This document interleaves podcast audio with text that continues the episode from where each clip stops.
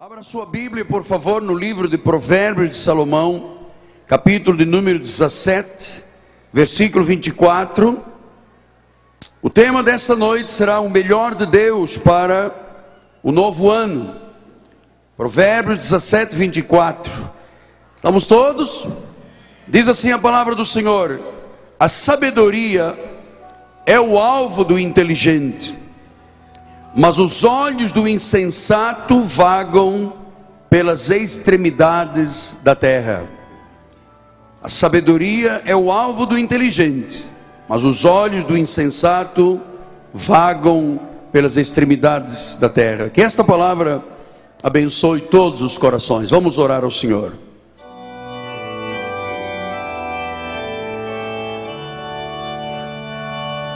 Senhor Jesus Cristo, toda honra, todo louvor e toda glória te pertence. Estamos aqui reunidos nesta escola de sabedoria, nessa escola de conhecimento, para obtermos da tua parte essa luz e liberarmos essa sabedoria, essa inteligência, para vivermos um ano poderosíssimo, que daqui a pouco será celebrado. Por isso, Deus, usa os meus lábios, as minhas cordas vocais, para que a tua palavra, que é viva, cumpra os desígnios para a qual ela foi estabelecida. Em nome de Jesus. E todo o povo de Deus diga: Amém, Amém e Amém. Graças a Deus.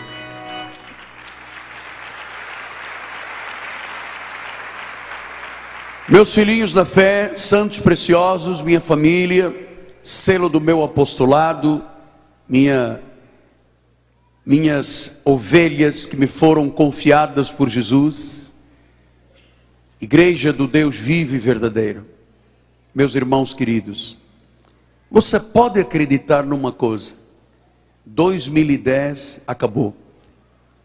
Parece que ontem estávamos aqui celebrando a chegada do 2010 e já acabou. O calendário, dentro de menos de duas horas, vai mudar. E lembre-se você que Deus nos disse que este ano nós faríamos grandes coisas, que iríamos prevalecer. Estamos encerrando o ano exatamente certos, absolutamente convencidos de que prevalecemos. E agora é tempo de pensar o que fazer da vida. O que, é que nós queremos obter de melhor da parte de Deus para o ano de 2011? Se você não está fazendo nada com a sua vida e ela está passando apenas, esta mensagem pode lhe ser indiferente. Mas se você quer o melhor de Deus, ouça o que o Espírito diz à igreja. E o que eu lhe vou trazer é absolutamente profético da parte do Senhor. Diz o livro de Apocalipse 22, 6: Disse-me ainda estas palavras são fiéis e verdadeiras. O Senhor, o Deus dos espíritos dos profetas, enviou o seu anjo para mostrar aos seus servos as coisas que em breve devem acontecer. Em breve, eu creio, a partir de hoje, diga glória a Deus por isso. O em breve de Deus começa agora, começa agora, nesta noite. Diz o profeta Jeremias 23, 28 e 29. O profeta que tem sonho, conte-o como apenas um sonho. Mas aquele que está a minha palavra, fala minha palavra com verdade. Que tem a palha com o trigo, diz o Senhor. Não é a minha palavra fogo, diz o Senhor, e martelo que esmiuça a pedra. Então, esta noite eu estou aqui neste altar com uma palavra de Deus verdadeira para você. E lembre-se o que disse Mateus 10, 41: quem recebe um profeta no caráter de profeta, receberá o galardão de profeta. Quem recebe um justo no caráter de justo, receberá o galardão de justo. E ainda em Mateus 11, 9 e 10 diz: Mas para que saíste? Para ver um profeta? Sim, eu vos digo, muito mais do que um profeta. Este é de quem está escrito: Eis aí eu envio diante da tua face o meu mensageiro, o qual preparará o teu caminho diante de ti. Se você está me recebendo esta noite como profeta e justo, você vai receber galardão do profeta esta noite. Eu estou aqui para preparar o seu caminho para 2011. Receba-me como profeta de Deus. Então, o que, que você vai fazer em 2011? Como você vai fazer um ano diferente dos demais? Diferente de 2010, de 2009, 2008. Você sabe, você precisa de fazer deste ano um ano diferente. Como é que você pode fazer melhor do que 2010? Para muitos, o ano de 2010 foi duro, foi um ano de desafios, um ano de escolhas difíceis, de decisões duras e dramáticas. Foi um ano de mudanças, para alguns de crises muito negativas, para outros um ano de desapontamentos. Alguém entre nós perdeu um ente, querido nesse ano de 2010, ou alguém teve um grande fracasso no ano de 2010. Eu quero lhe trazer esta noite, como profeta de Deus, boas novas. Nós vamos começar agora um novo ano. Nós vamos reconstruir situações, vamos construir um memorial de Deus, vamos edificá-lo com a palavra, vamos restaurar vidas com ousadia, com coragem, com intrepidez, vamos começar a combater o bom combate da fé. E eu quero lhe dizer que você está numa igreja que está blindada por Jesus Cristo. Eu recebi esta palavra profética. Esta igreja está blindada por Jesus. Contra você que é parte desta igreja, nenhuma arma forjada pode prevalecer. Então eu quero lhe dizer: você está blindado pelo sangue de Jesus, você está protegido pelos anjos de Deus, e você pode começar hoje, agora, algo importante para a sua vida para a sua família, para a sua empresa. Diz o profeta Zacarias 6, 12 a 15: Diz-lhe, assim diz o Senhor dos Exércitos: Eis aqui o homem cujo nome é renovo, ele brotará do seu lugar e edificará o templo do Senhor. Ele mesmo edificará o templo do Senhor e será revestido de glória assentar-se-á sobre o seu trono, dominará e será sacerdote do seu trono, e reinará perfeita união entre ambos os ofícios. As coroas serão para Helém, para Tobias, para Gedaías e para Reim, filho de Sofonias, como memorial no templo do Senhor. Aqueles que estão longe virão e ajudarão no edificar do templo do Senhor. E sabereis que o Senhor dos exércitos me enviou a vós outros. Isto sucederá se diligentemente ouvirdes a voz do Senhor vosso Deus. Então, tudo que nós ouvimos esta semana só vai ser uma realidade na sua vida se você estiver ouvindo diligentemente a voz do Senhor para praticar os ensinos que aqui são ministrados. 2011 poderá ser o grande ano da nossa vida. A chave qual é, apóstolo? A chave é você ter um plano de vida, é você ter um projeto. Não é apenas dizer no seu lugar, eu espero um ano melhor do que 2010. Não, não é apenas dizer isto. Mas começar hoje com um plano de bases sólidas, com integridade, com lealdade, com fidelidade, com verdade, com fé, com transparência, com honestidade. Sim, um projeto profético. Só assim, 2011 será melhor do que 2010.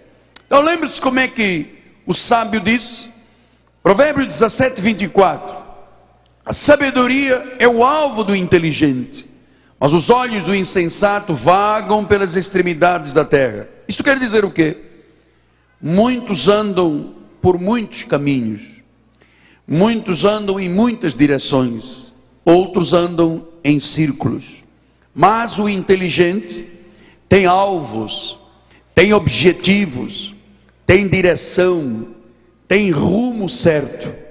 Não quero que você entre em 2011 apenas dizendo: espero que as coisas melhorem. Amado, não há mais tempo a perder. Então, apóstolo, como é que eu posso ter um melhor ano da minha vida? Como é que eu posso maximizar o meu ano? Como é que eu posso ter realmente um ano com um projeto sólido que esta igreja me ensina a viver? Pelo menos quatro atitudes você tem que tomar esta noite. Por isso ele diz que esta não é apenas uma noite de festa, é uma noite de preparar o seu futuro. É uma noite que vai marcar a sua vida para o resto da vida. Primeira coisa que você tem que assumir esta noite: assuma a responsabilidade pela sua vida. Esse é o primeiro passo de um projeto sério. Não culpe os outros pelos seus problemas, não acuse um familiar por algum fracasso. Não diga que são os outros. Não diga que é por causa do governo. Você não vai ter sucesso na vida se não assumir as rédeas da sua vida, se não assumir a responsabilidade da vida. A salvação é individual. Eu e Deus, você e Deus, você tem que assumir a responsabilidade da sua vida. Gálatas 6,5 diz isso porque cada um levará o seu próprio fardo. Cada um levará o seu próprio fardo. Portanto, sou eu que determino, não são as circunstâncias, sou eu que controlo as minhas ações, as minhas reações, as minhas escolhas. E eu vou lhe dizer: escolha diferente do que você escolheu em 2010. Haja de forma diferente, reaja com atitudes na fé. Assuma a sua vida. Não espere sempre a mão de alguém sobre a sua cabeça. Use a sua confissão. Comece a dizer o que a Bíblia diz. Você tem poder de vida e de morte na sua boca, na sua língua. Quem a usa bem, come dos seus frutos. Portanto, você sabe, há pessoas que só acusam os outros, os outros são culpados de tudo. Há os que só dão desculpas e há os que sabem escolher.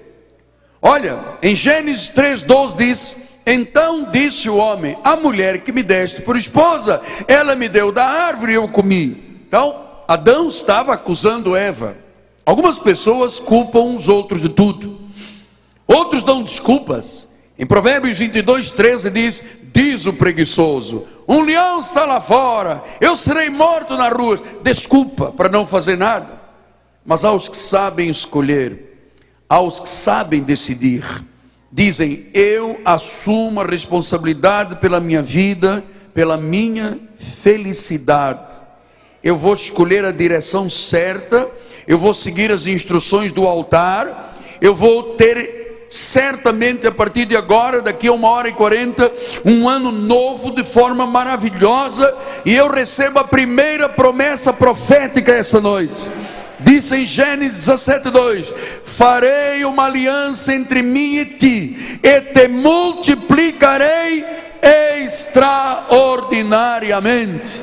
Diga, eu recebo que ao tomar as redes da minha vida, ao decidir certo, eu vou ver uma multiplicação extraordinária. Diga glória a Deus. Glória a Deus. Portanto, um plano de vida estamos esta noite aqui recebendo. Primeira coisa, assumir as responsabilidades da vida. Não culpe ninguém, faça você. Número dois, acredite que você pode mudar.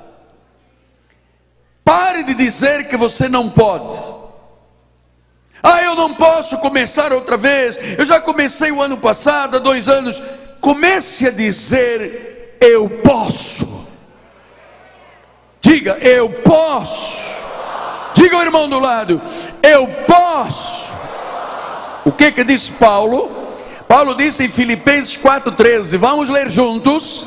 Neste ano de 2011, diga: Tudo posso naquele que me fortalece. Diga uma vez mais: Tudo posso naquele que me fortalece.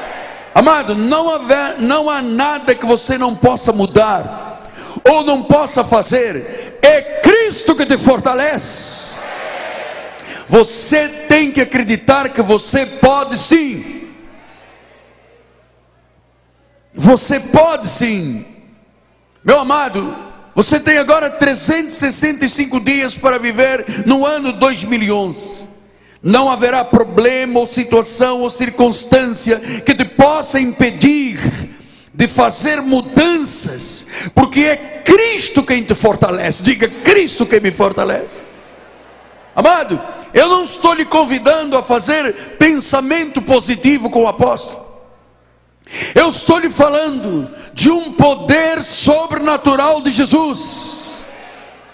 Esta é a diferença entre a psicologia e o cristianismo. A psicologia não tem poder, o cristianismo tem todo o poder.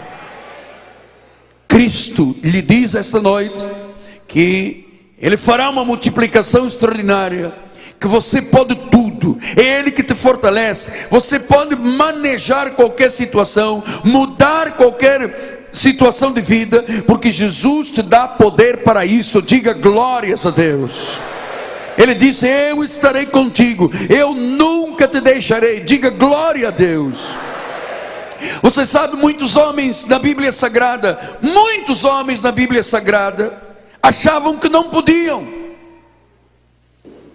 Um dia Deus disse a Moisés: Moisés, você vai tirar o meu povo do Egito, você vai falar com Faraó. E Moisés disse: Eu, eu sou gago, é, é, é, não, não, não posso eu tenho língua pesada. E Deus disse: Você vai, porque eu vou contigo. Quando Deus chamou Gideão, ele disse: Gideão, você vai batalhar pelo teu povo. Ele disse: Eu, eu sou pobre. Eu sou da menor família, da mais pobre família. E Gideão foi um vencedor. Deus chamou um deprimido de um profeta chamado Jeremias. Ele era depressão em pessoa. Ele chorava. Ele dizia: Eu sou criança, eu não posso. E Deus disse: Nunca mais digas que és criança. Tu podes todas as coisas. Então eu vou te dar agora a segunda promessa para você se agarrar. A primeira que vai usar de multiplicar extraordinariamente aqueles que assumem a responsabilidade de vida. Mas para aqueles que acreditam que podem mudar, 1 Samuel 14, 47 diz: Tendo Saúl assumido o reinado de Israel, planejou contra todos os seus inimigos em redor, contra Moab, os filhos de Amon e Madom, contra o rei dos os filisteus, e para onde quer que ele se voltava, era vitorioso. Diga para onde quer que eu me volte. Diga, eu quero ouvir a sua voz. Eu quero ouvir a sua voz. Você está me recebendo como profeta ou não? Como justo ou não? Então diga para onde eu me voltar, eu vou ser vitorioso. Diga na família, nos negócios, na vida emocional, na vida pessoal. Para onde eu me voltar, eu vou ser vitorioso. Diga outra vez: para onde eu me voltar, eu vou ser vitorioso. Diga glória a Deus. Deus vai te usar, Ele quer te usar. E diz no versículo 52 desta promessa: Por todos os dias de Saul houve forte guerra com os filisteus, porque Saul a todos os homens fortes e valentes que via os agregava a si. Deus vai agregar a esta igreja homens e mulheres valentes e fortes. Deus vai agregar a tua empresa, aos teus negócios, à tua família, pessoas fortes e valentes. Pessoas fortes e valentes, não covardes, não medrosos, pessoas fortes e valentes. E eu recebo essa promessa. Então, num projeto de vida sólida, primeira coisa nós temos que aprender a aceitar as responsabilidades da vida. Segundo lugar, acreditar que podemos mudar para melhor. Deus nos deu este poder em Cristo Jesus. Terceiro, seja esta noite claro e objetivo com o que você quer da sua vida em 2011. Eu preciso que você me diga isso daqui a pouco. Que você decida com o seu profeta o que, que é importante e o que, que não é importante. Porque Jó 34, 13 e 4 diz: O ouvido prova as palavras, como o paladar prova a comida. O que é direito, escolhamos para nós. Conheçamos entre nós o que é bom. Então o que, que Deus está dizendo? O que é direito e bom tem que ser a nossa escolha. Você não pode escolher mais o que é errado, o que não é certo, o que não é bíblico. Pense o que é melhor para você. Daqui a pouco eu vou lhe entregar um projeto de vitória. E o que for realmente importante fazer, escreva nesse projeto. Senão, você não vai fazer nada de bom neste ano e você vai dizer apenas é mais um ano de vida. O que é direito, eu vou escolher. Diga, o que é direito, o que é correto, o que é certo, o que é bom, eu escolho. É isso que a igreja ensina, a escolher o que é bom e o que é correto. Então, seus desejos vão determinar a sua direção para 2011, seus alvos, seus sonhos. Portanto, não ande vagando, não diga, apóstolo, eu só quero ser feliz. Não diga isto. Se você quer ser feliz, você vai fazer por onde? E a felicidade é encontrada. O que, que você valoriza na sua vida? Quais são as suas prioridades? O que, que você quer mudar? Tiago 4,2b diz: Nada tendes porque não pedis. Você vai fazer, ver Deus fazer milagres na sua vida se escolher o bem e o bom. Lembre-se que você me prometeu receber como profeta, como justo, para que você receba o galardão do profeta esta noite e o galardão de justo esta noite.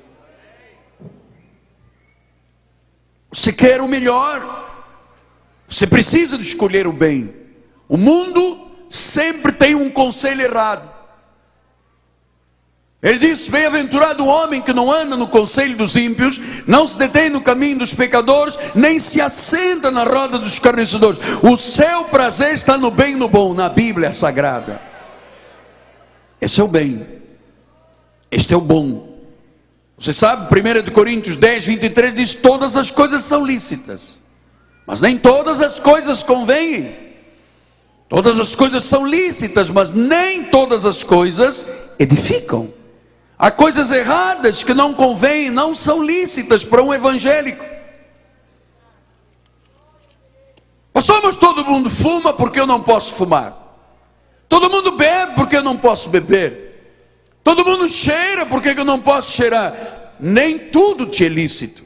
Me mostra um versículo bíblico que diz: Não cheirarás craca às sextas-feiras. Não tem esse versículo. Mas eu posso dizer que se tu tentares destruir o templo do Espírito Santo, o Espírito vai te destruir primeiro. Então, há coisas que você tem que fazer este ano, coisas importantes. Priorizar, prioridade máxima. Primeiro, o reino de Deus, a igreja, os valores espirituais. Amado, não há coisa mais importante do que os valores espirituais. Não há mais nada nesta terra, porque o resto é temporal, o resto passa. As coisas espirituais ficam, são eternas. Eu vou priorizar o reino, a igreja, os valores espirituais, mas você vai começar a priorizar a tua família. Eu já prometi à minha esposa que este ano, finalmente, eu estou prometendo pelo menos há 10 anos. Eu vou priorizar a minha família. Porque os filhos estão crescendo, já tenho filhos com netos e daqui a pouco uh, sou Matusalém, com 976 anos. Prioriza a sua família. Olha, deixa eu dizer uma coisa. Olha aqui o seu profeta. Olhe para os meus olhos, aqui para dentro. Eu já estive com algumas pessoas que estavam num leito de enfermidade à beira da morte e mandaram chamar o apóstolo. E eu me recordo que eu sentei em algumas camas de CTI de hospital e eu nunca ouvi ninguém me dizer assim: se Deus me curasse e eu pudesse voltar atrás, eu iria estar mais tempo no meu escritório, iria estar mais tempo na minha empresa. Nunca ouvi isto. Eu ouvi pessoas na hora da morte dizer, apóstolo, se eu pudesse voltar atrás, eu teria mais tempo com a minha família. Eu teria mais tempo com a minha família. você precisa ter tempo com a sua família. Porque olha, todas as pessoas têm que saber que é importante a tua família. Eu não quero lhe ver mais sozinho nesta igreja. Eu não quero saber que você deixou uma esposa, um marido e filhos em casa. Tu e a tua família servirão ao Senhor. Prioriza a sua família. E veio uma quarta promessa que diz em Lucas 22, 35. A seguir Jesus lhe perguntou: Quando vos mandei sem bolsas, sem alforjes, sem sandálias, faltou-vos porventura alguma coisa? Nada. Meu amado, nada te faltará, nem a ti, nem a tua família. Você responde nada. O que que te faltará? O que que te faltará? Nada.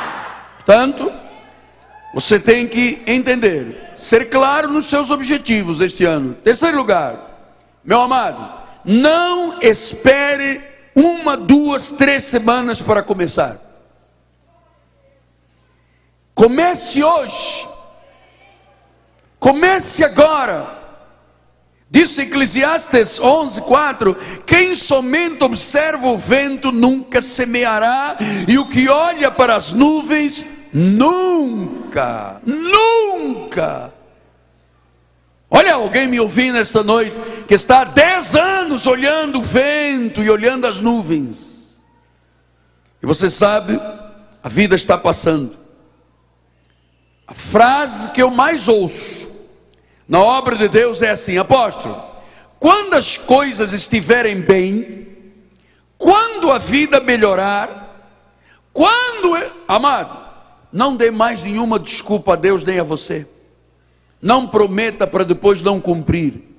A sua vida e a minha vida estão passando.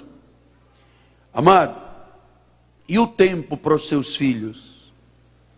E o tempo para sua esposa? E o tempo para o seu romance de casa? O tempo está passando. Então comece hoje sob qualquer circunstância. Pare de esperar o dia perfeito. Nunca chegará esse dia perfeito. Perfeccionismo paralisa a vida. Não procrastine. Apóstolo, eu estou esperando o momento perfeito. O momento perfeito é hoje. Quer um dia mais perfeito do que este dia de hoje? Aquele projeto da tua casa, aquele negócio que está lá dentro de uma gaveta parado, aquele seu sonho antigo enfiado num baú, cheirando a bolinha de naftalina. Meu amado, a vida está passando, o dia é hoje. Pastor, qual é a promessa que Deus fez para a igreja? 1 de Crônicas 17, 8. Eu fui contigo por onde quer que andaste, eliminei os teus inimigos diante de ti, fiz grande o teu nome, como só os grandes têm na terra. Diga: o meu nome é grande. Diga: o meu nome será grande. Portanto, não procrastine. Não adie os seus alvos. Meu amado, dizem as estatísticas, só 5% das pessoas pensam no futuro. Saiba o que você quer da vida. Não fique só com boas intenções. Porque daqui a pouco, daqui a pouco tempo, você vai ouvir o apóstolo dizer: acabou fevereiro, já estamos na Páscoa em abril. Hoje chegamos ao meio do ano de julho, Oh, o mês que vem teremos noites maravilhosas. Tudo passa tão rápido. Daqui a pouco, meu amado, como cristão, o novo alvo que você tem que ter é viver o que a Bíblia te ensina. Assim vivia Jesus, olha lá, Lucas 2,52 diz: crescia Jesus em sabedoria, em estatura, em graça diante dos homens e diante de Deus e dos homens. O que é crescer em sabedoria, apóstolo? É a parte intelectual da sua vida. O que é estatura? É a vida física. O que é graça diante de Deus? É o desenvolvimento espiritual. E o que é a graça diante dos homens? O desenvolvimento social. Então, planos para a sua vida. Primeiro, as questões intelectuais. Meu amado, o que, que você quer aprender em 2011?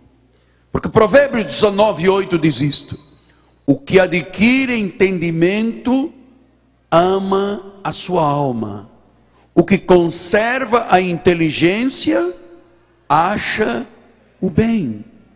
Você sabe, a nossa mente é como um músculo. Se você não usar o teu braço muito tempo, ele vai atrofiar. Se você não usar a sua mente, estamos fazendo um projeto sólido, inteligente, leal, verdadeiro. Se você não usar a sua mente, ela vai atrofiar. Ela vai ter Parkinson, ela vai ter Alzheimer, Deus nos livre, show passarinho daqui. Mas eu queria lhe dizer: cuide da sua vida intelectual. Leia os livros da igreja, leia a Bíblia, estude. Nós vamos ter este ano cursos aqui na igreja. Entre num curso aprenda uma língua estrangeira, aprenda a mexer no computador, isso vai ser gratificante para a tua vida e para o teu cérebro. Faça um projeto. Pastor, mas eu já tenho 70 anos. E Kiko? Qual é o problema? 70 anos, você está me chamando de velho? Você pode começar hoje a desenvolver, entrar nos cursinhos da igreja. Este ano nós vamos ter aulas de dança para a terceira idade. Quer melhor do que isto? Você pegar um tango no terceiro andar e dar aquela pernadinha rápida, mesmo se tiver varizes, não tem problema. Você já imaginou você dançar numa aula da igreja? Temos cursos aqui na igreja. Tem curso de línguas, tem curso de computador, tem curso de cozinha, de cabeleireiro, tem muita coisa. Ocupe a sua mente, por favor, estude. Eu quero até o final do ano, quando eu disser aqui, a su nombre toda a glória, o povo todo saber espanhol e inglês aqui dentro desta igreja. E se você ficar do lado da pastora Irani, ainda sai daqui esta noite falando alemão. Wunderbar. Então, a área intelectual. Segundo, a área física. Meu amado, a coisa mais preciosa que nós temos é a nossa saúde. Você sabe, no Brasil, 47% das pessoas estão acima do peso. Algumas estão aqui esta noite. Você que começou a rir, aqui na frente com seu esposo. Os dois gordinhos sentados na minha frente. Fazer exercício, caminhar, mudar os hábitos alimentares, você sabe o que, que diz Provérbios 17, 22? O coração alegre é um bom remédio, mas o espírito abatido adoece, faz secar os ossos. Você tem que ter uma vida melhor em termos de saúde. A Bíblia está lhe dizendo isso. Eu disse: vamos fazer um projeto de vida esta noite, sensato, verdadeiro, equilibrado, sábio. Terceiro lugar, Bíblia diz que nós temos que, que Jesus crescia em graça diante de Deus. Essa está falando de alvos espirituais. Eu queria que você melhorasse a sua relação com Deus, os seus compromissos com Deus, que você não faltasse aos cultos, que você pusesse um propósito de ter na reunião de oração de segunda-feira a sua presença, ser um fiel dizimista, um ofertante da obra, envolver a sua família com a igreja Pastor, e qual é a promessa que Deus me faz? Isaías 65, 22 e 23 não edificarão para que os outros habitem, não plantarão para que os outros comam, porque a longevidade do meu povo será como a da árvore, e dos meus eleitos desfrutarão de todas as obras das suas próprias mãos não trabalharão de balde, nem terão filhos para a droga, para o crack, para a calamidade, porque são posteridade bendita do Senhor, e os seus filhos estarão com eles na igreja. Diga glória a Deus. Alvos espirituais. Alvos espirituais, segundo de Pedro 3,18 diz: Antes crescei na graça e no conhecimento de Jesus. Gálatas 6,7 disse: Não vos enganeis de Deus, não se zomba. Aquilo que o homem semear, isso que semeou, vai também ceifar. Versículo 9: E não nos cansemos de fazer o bem, porque há seu tempo. Durante o ano de 2011 ceifaremos, se não desfalecermos, se não tirarmos o foco do mundo e das, do mundo e colocá-lo na obra de Deus. Então, muda o seu foco. O foco tem que estar em Cristo na igreja. Valorize as coisas espirituais. Nada tem mais valor e importância do que as coisas espirituais. O que você valoriza é o que você vai priorizar. Não se deixe adormecer, disse Deus em Filipenses 5,14, durante esses dias. Pelo que diz: Desperta, tu que dormes Levanta-te entre os mortos e Cristo te iluminará. Não deixe o cansaço, a inapetência, a preguiça te adormecer e entrar no mundo dos mortos. Acorda, desperta. Há um ano chegando aí, daqui a pouco, uma hora e quinze. Diz Filipenses 2,15 para que vos torneis irrepreensíveis e sinceros filhos de Deus, inculpáveis, no meio de uma geração pervertida e corrupta, na qual resplandeceis como luzeiros do mundo. Meus irmãos, lá fora, há uma geração e uma sociedade corrupta, há uma sociedade pervertida, os valores pervertidos. As pessoas acham que está certo o homossexualismo, acham que está certa a droga, acham que está certo tudo, tudo está certo isto é perversão e isto é corrupção. Nós, para esta sociedade corrupta, imperfeita e pervertida, nós temos que ser luz. Por isso, Filipenses 4,19 diz: O que também aprendestes, recebestes e ouvistes e vistes de mim, isso praticai, e o Deus da paz será convosco neste ano de 2000. Pastor, e os alvos sociais? Eu queria caminhar agora para os dez minutos finais, porque vamos chegar às profecias maiores para este ano. Mas em 1 de Pedro 4,10 diz: Servi uns aos outros, cada um conforme o dom que recebeu, como bons dispenseiros da multiforme graça de Deus. Amado, eu e você temos um chamado a servir uns aos outros. Você não pode só pensar em você nesta igreja. Isto é egoísmo. Você recebeu um dom de Deus, você é dispenseiro da graça do Senhor, sua vida pode ajudar a outros. Você é o ministro da nova aliança. Deus te deu dons, deu talentos, deu habilidades. Deus quer a tua vida, os teus talentos, os teus dons em ajuda ao próximo. Foi Ele que te deu. Ele quer que tu te envolvas com o ministério. Ele quer que tu te envolvas em qualquer área do ministério. Ele quer que tu dês testemunho. Ele quer que tu compartilhes da fé. Ele quer que tu ganhes almas. Meu amado, se tu partisse esta noite, onde está uma alma que tu ganhaste?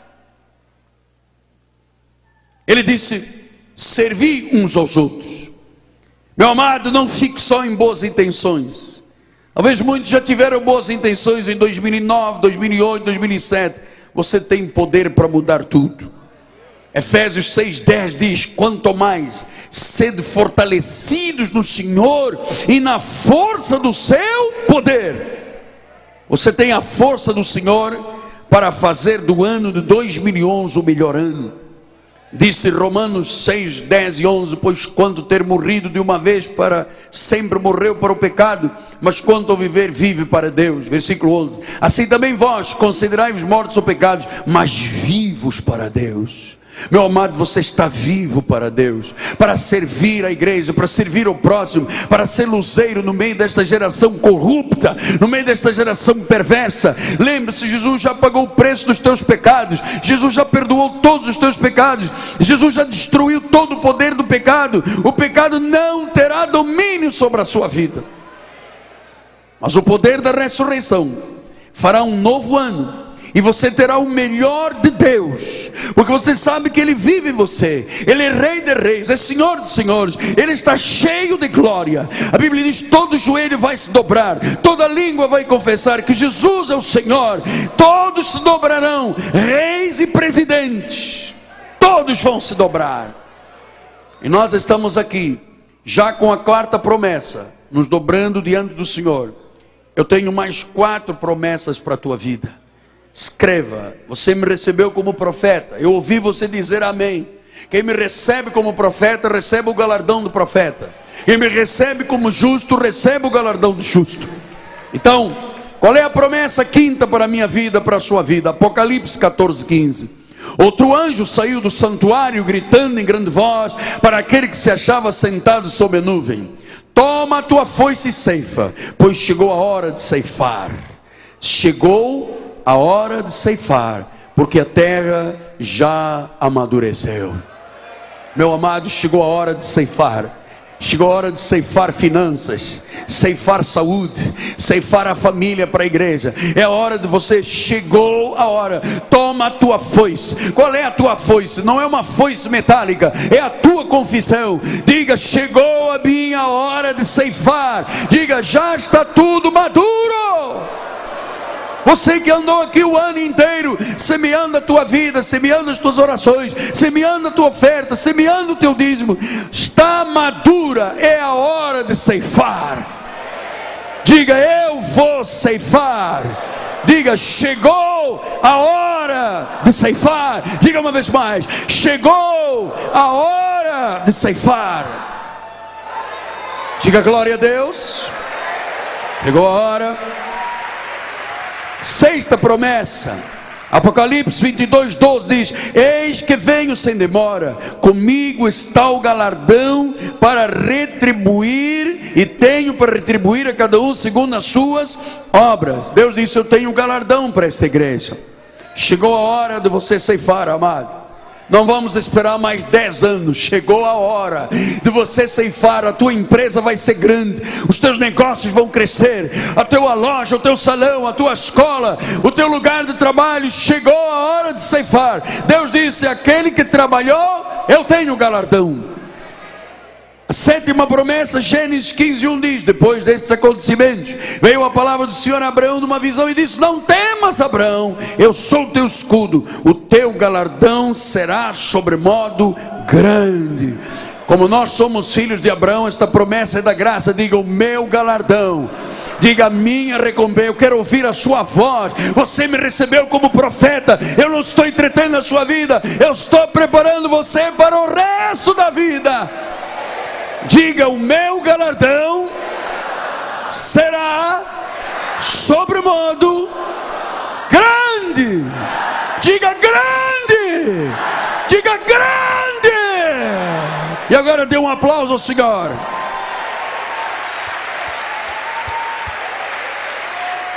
A oitava promessa, que será a chave deste ano todo Daniel 12, 13b diz: E te levantarás para receber a tua herança. te levantarás para receber a tua herança.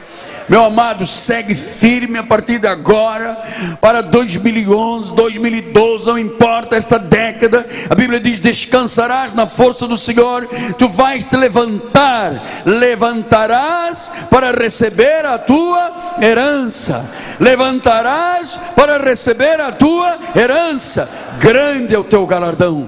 Tu vais brilhar como luzeiro no meio desta geração pervertida e corrompida. Tu vais participar da glória da paz, da majestade do Senhor. Tu tens lugar de honra diante de Deus. O que comigo está, está como guardião da integridade desta palavra, que é fiel, que é verdadeira. E o Deus dos Espíritos profetas te diz: levanta-te e recebe a tua herança. Levanta-te e recebe a tua herança. Levanta-te e recebe a tua herança. Colossenses 1:12. Colossenses 1:12. Vamos dar um aplauso, minha gente. Vamos lá, é o Senhor. Paulo disse, dando graças ao Pai, que vos fez idôneos a parte que vos cabe da herança nos santos de luz. Meu amado, a precisão destas profecias é algo extraordinário. É a tua vez. Chegou o teu ano. Levanta-te esta noite. Tu vais receber herança. A herança que Deus prometeu ao pai Abraão na fé é tua. Levanta-te e recebe a tua herança. Levante uma das tuas mãos. Diga, Senhor Jesus, eu me levanto em confissão para receber a tua herança, a herança de saúde, de prosperidade, de abundância, de felicidade, de bem-estar, de portas abertas. Eu recebo a herança, eu levanto a minha confissão, porque eu sei que é grande o meu galardão.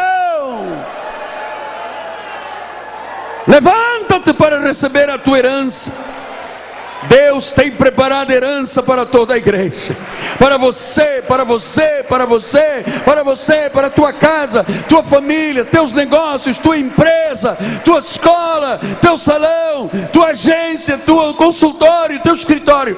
Há uma herança. Levanta-te esta noite e receba a tua herança. Levante uma das mãos e diga: Eu recebo e traga isto ao coração. Diga: Eu recebo a minha herança. Diga outra vez: Eu recebo a minha herança. Diga uma vez mais: eu recebo a minha herança. Olha o irmão do lado e diga: nós recebemos a nossa herança. Diga uma vez mais: nós recebemos a nossa herança.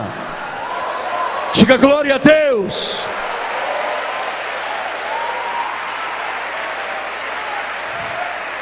Não lhe cabe nesta herança doença nem maldição, nem medo, nem covardia, nem vergonha, não lhe cabe isso.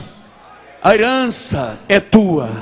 Levanta-te e receba a tua herança. Grande, grande, meu amado, grande é o teu galardão. Diga com os seus lábios: Eu me levantei para receber a minha herança. Diga, eu recebi a minha herança a partir de hoje. E durante o ano 2011 e o resto da minha vida, eu vou viver como cabeça, não por cauda.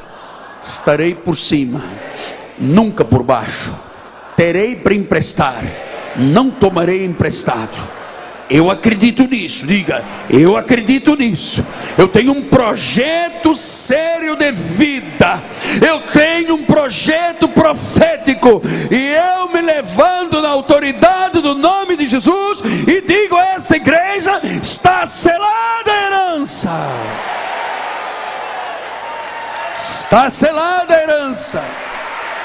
Está selada a herança. Está selada a herança. Eu queria terminar lhe dizendo, você que está aqui conosco, que não é parte ainda desta família. Deus não te trouxe aqui para ouvires apenas. Deus disse que se você receber este homem que está aqui na sua frente, como um profeta, você iria receber o dom do profeta que se você recebesse este profeta como um justo, você receberia o dom de justo. E eu queria lhe dizer, fique nesta igreja. Deus não te escolheu para estares outro lugar. Vou lhe dizer diante de Deus como na Bíblia. Nenhum outro ministério neste momento preparou um projeto de vida sólida para 2011. Todos pensaram em vender Bíblias e livros e CDs e DVDs. O seu profeta pensou na tua vida. Eu sei que dentro de alguns já está o Senhor trabalhando freneticamente. E você vai agora receber um plano, chama-se um projeto de vitória. Se o que eu lhe passei agora foi o projeto para a sua vida, para que isso não caia no esquecimento, você vai receber esse projeto e escreva. Vamos ter três minutos para fazer isto. E logo após eu vou consagrar os projetos de vitória. Lembre-se de uma coisa: você se levantou e você recebeu herança. Não aceite doença na sua vida. Não aceite privações na sua vida. Não aceite humilhações na sua vida. Não aceite que o mundo corrupto e perverso manda na sua vida.